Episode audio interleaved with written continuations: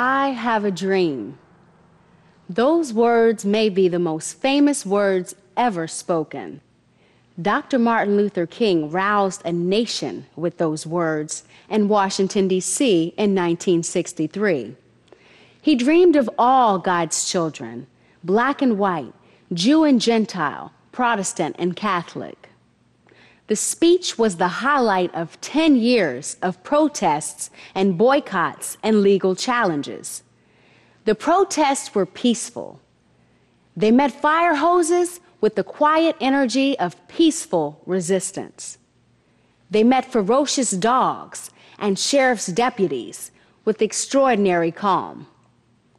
They were organized. They were thoughtful.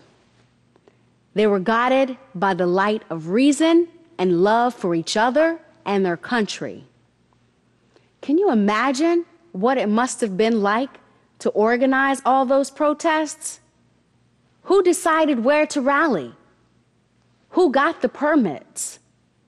Who prepared bail for all the arrests? Who called the media? Who wrote the speeches? What was it like behind the scenes of a lunch counter sit in or a rally at the park?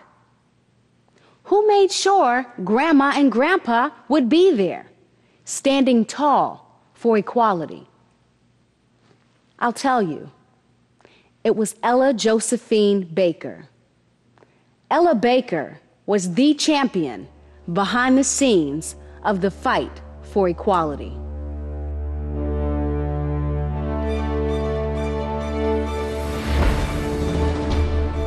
The 1960s brought great change and great turmoil. They also presented the great turning point in American history where people of color demanded and won equality with all Americans. The civil rights movement was massive.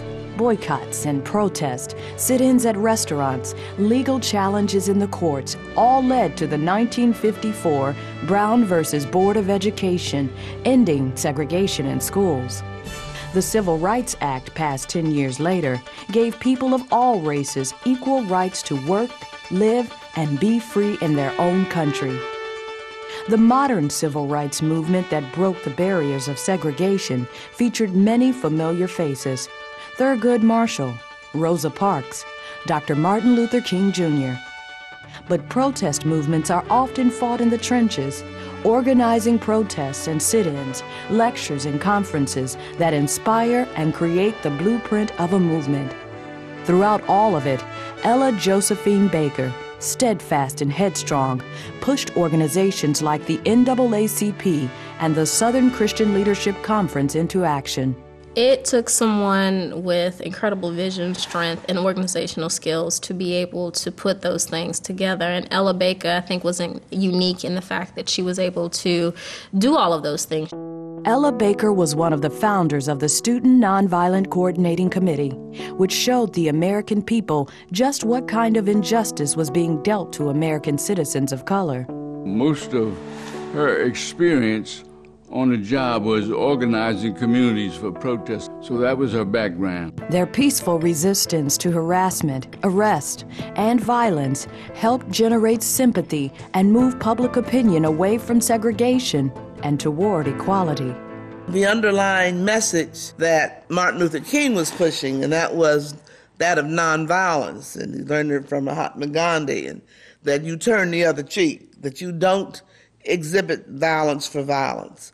And so we were, we had that from the very beginning. If you're not going to be this way, then we don't want you as a part of this movement because you've got to be strong enough to deal with this. When you talk about this nonviolent posturing that we see being taken on by Dr. King and members of the Student Nonviolent Coordinating Committee, understand that it was a real strategy. It was a strategy to put the onus on that other person. They then become the aggressor if you are the one who is sitting there and simply trying to exercise your right uh, to eat a hamburger in a lunch counter. Though she never gained the kind of fame that so many civil rights leaders of the time did, those leaders listened to Ella Josephine Baker.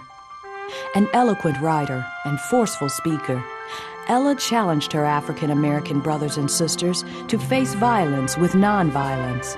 They put aside their fears to confront what were known as Jim Crow laws, a set of legal standards that kept African Americans from having equal rights to vote, work, and live freely in society.